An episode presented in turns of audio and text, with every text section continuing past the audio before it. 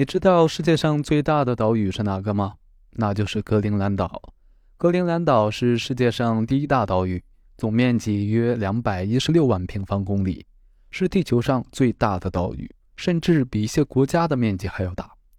格陵兰岛位于北美洲和欧洲之间，由丹麦管辖，因其广阔的冰原而闻名于世。格陵兰岛的天气非常寒冷，主要是由于其北极地理位置，整个岛屿几乎被冰川覆盖，因此人口非常稀少。只有约五六万人。尽管如此，格陵兰岛拥有丰富的野生动植物资源，包括北极狐、北极熊、海豹、鳕鱼等多种珍稀鸟类。